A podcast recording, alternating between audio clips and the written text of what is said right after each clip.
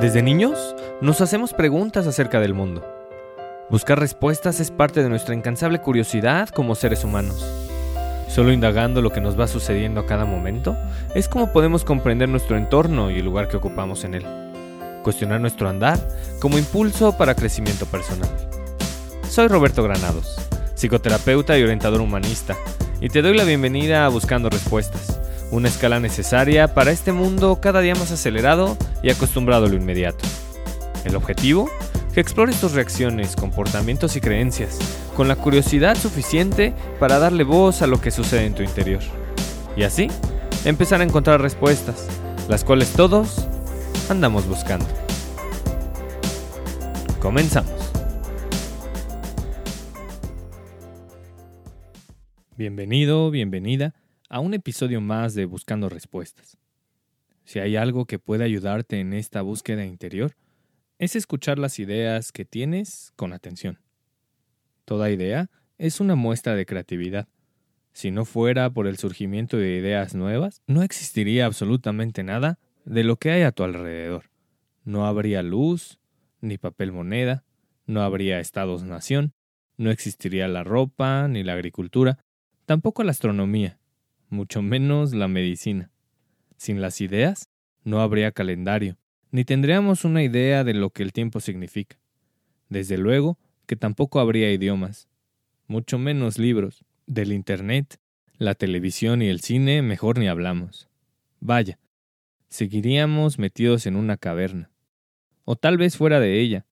El simple hecho de que hace miles de años, el ser humano haya optado por meterse en una cueva para cuidar su integridad, es en sí mismo un acto creativo, un ajuste, una idea. Ahí, en las cavernas, surgió el origen de las ideas. Hubo una en particular que hasta el día de hoy nos define como especie, y es el arte. Una de las manifestaciones artísticas más antiguas de las que se tiene constancia son las pinturas rupestres, dibujos de animales y cazadores que datan de más de 30.000 años, y si bien hoy son percibidos como muy simples, son una de las primeras evidencias del registro histórico de la humanidad. Ahí está la cueva de Altamira, como un ejemplo de las primeras manifestaciones artísticas. Ahí, entre representaciones gráficas de mamuts, bisontes, caballos, ciervos y renos, comenzó todo. Dibujos en piedra como una de las primeras evidencias del arte, pinturas rupestres como una de las primeras muestras de que la creatividad permea, siluetas de animales y humanos como uno de los primeros ejemplos de que las ideas perduran. A partir de ese instante, de esa idea, la de pintar en las cavernas, el ser humano empezó a registrar lo que vivía día con día. Con ello, pudo ir dejando un legado de todo su aprendizaje. De esta manera, las nuevas generaciones iban recibiendo de viva voz o en pintura las experiencias del pasado. Las nuevas tribus ya no requerían de organizarse, ya sabían de antemano que los hombres eran los responsables de ir a cazar, y las mujeres quienes se quedaban a cuidar de la familia. Esa idea en particular, la de los hombres cazadores y las mujeres cuidadoras, sigue vigente. Ahora es entendida como los hombres trabajan y las mujeres se quedan en casa. En el fondo es lo mismo una idea tan vieja como las cavernas. Las ideas nos han traído con vida hasta el siglo XXI y nos han ayudado a preservar la existencia. Sin embargo, estas también han sido el caldo de cultivo para la creación de guerras y genocidios. Las ideas traen consigo todo tipo de convicciones, y muchas de ellas no han hecho más que meternos en un remolino interminable de conflictos. Las cruzadas, el oscurantismo medieval, la Santa Inquisición, el racismo, el esclavismo, la Primera y Segunda Guerra Mundial, el socialismo radical o el terrorismo. Todos y cada uno de los conflictos de la historia nacieron a partir de una idea llevada al límite, una convicción tan arraigada que transformó por completo la vida de millones de seres humanos. Ya lo dijo Friedrich Nietzsche, toda convicción es una cárcel.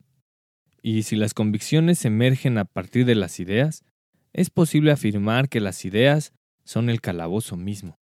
Las ideas llevadas a este límite han curado enfermedades, nos han ayudado a entender la evolución de las especies y llevaron al hombre a la luna, Sin embargo, las ideas llevadas hasta el límite también han provocado la creación de ciertas creencias que separan, lastiman y humillan. Por ejemplo, los hombres no lloran, los judíos no valen, los animales no sienten, los bebés no entienden, las mujeres no deben votar, Dios castiga, la homosexualidad es una enfermedad, los blancos tienen más dinero, el dinero define quién eres. Todas y cada una de estas afirmaciones surgieron a partir de una idea, y con el tiempo se transformaron, para muchas personas, en una convicción. Todas esas ideas, buenas y malas, han ido formando la historia de la humanidad. Todas esas ideas han sido, son y serán parte de nuestro contrato social, y es bastante complicado que tú o yo podamos modificarlas. Frente a las ideas que van moldeando la sociedad en la cual estamos inmersos, no podemos hacer mucho. Podemos manifestar nuestra inconformidad, actuar en consecuencia y ser ejemplo para los demás. Sin embargo, es un hecho que eso no es suficiente para transformar ideas milenarias y convicciones arraigadas. Lo que sí está en nuestras manos, en las tuyas y en las mías, es observar cuáles son las ideas bajo las cuales vamos rigiendo nuestra propia vida, qué convicciones son las que van marcando tu día a día. ¿Hasta dónde estás dispuesta, dispuesto a llegar por lo que crees? Antes de poder saber hasta dónde te atreverías a llegar, es prudente preguntar. ¿Y tú? ¿En qué crees? Tus creencias, como las mías y las de todos, están confeccionadas por todas aquellas ideas bajo las cuales la humanidad se ha ido forjando. Eso sí, cada quien desde su propia experiencia y con base al ambiente en el que se desenvuelve, les va dando su propio significado. Siendo así, te invito a que te preguntes y con honestidad respondas, ¿qué rige tu camino? No es una pregunta sencilla de responder. La mejor forma de hacerlo es simplemente ir revisando lo que ha sido de tu vida. Los pensamientos guían, pero las acciones definen. Las ideas emergen, pero son los hechos los que se arraigan. Revisa cómo es tu vida y ahí encontrarás las que hasta hoy, seas consciente o no de ello, han sido las convicciones bajo las cuales has navegado por el inmenso mar de la vida. Si algo de tu vida no te gusta, ni te recrimines ni te exijas. Y mucho menos te invalides. Date la oportunidad de comprender que, sin importar la situación, has actuado con base a alguna o algunas creencias que, en su momento, se ajustaban a tu forma de vivir. Todo aquello de tu vida con lo cual sí estés a gusto es solo consecuencia de otras creencias, otras convicciones que seguramente se siguen ajustando a lo que hoy consideras prioritario en tu vida. Aquello que hoy te molesta puede que en el pasado no lo hiciera o cualquier situación de la cual hoy te enorgullezcas, cabe la posibilidad de que en el futuro te avergüence o simplemente no te guste. Y eso se debe a las ideas. Por tu cabeza y tu corazón, como si de un aeropuerto se tratara, entran y salen ideas todos los días. Algunas traen pase de viajero frecuente, otras vienen una vez al año. Seguro hay las cuales llegaron y tarde que temprano fueron deportadas. Los resultados que tienes en tu vida son solo la consecuencia de las ideas bajo las cuales hoy te riges, y que probablemente muchas de ellas no sean las mismas bajo las cuales te rijas mañana. El gran secreto de la vida es la impermanencia. La impermanencia de las ideas es como la diversidad en el arte. Así como cada corriente artística ha ido definiendo una era de la historia, cada idea lo va haciendo con una etapa de tu vida. Las ideas, como el arte, aunque ya no estén de moda, perduran, esperando volver a ser revisadas, recreadas, admiradas o rechazadas. Al final del día, ninguna idea, por más novedosa que sea, surge de la nada. Todas provienen de alguna situación anterior. ¿Dónde surgieron las ideas que hoy en día rigen tu vida? ¿Cuál es su origen? ¿Qué ideas han ido modificando tu propia historia? ¿Qué dibujos, en tu propia cueva de Altamira forman la base de tus creaciones. Sin importar la respuesta, ten la seguridad de que tu vida es una creación en proceso. Todos los días puedes modificarla, reinventarla o revisarla con la plena convicción de que tu vida es una obra de arte, y como tal, merece ser admirada, respetada y aceptada tal y como es. ¿Sabías que? En el siglo XVII, las ideas hechas arte encontraron su propio escaparate. Todo comenzó gracias a una colección privada de curiosidades de historia natural. Dicha colección fue donada a la Universidad de Oxford, donde optaron por hacerla pública, y así, en 1683, nació el Museo Ashmolean, considerado como el primer recinto con una exposición de arte abierta al público, es decir, en la ciudad de Oxford, al sur de Inglaterra, fue donde se fundó el primer museo, el cual continúa abierto y cada año recibe a más de un millón de visitantes. De acuerdo con el libro Museos del Mundo que se edita cada año, actualmente existen más de 55.000 museos en 202 países. La ciudad, que cuenta con la mayor cantidad de edificios dedicados a la colección y exposición de objetos con importancia artística, cultural, histórica y científica, es la ciudad de Londres. La segunda metrópoli con mayor oferta cultural de esta índole es la Ciudad de México, donde se encuentran 170 museos y 43 galerías.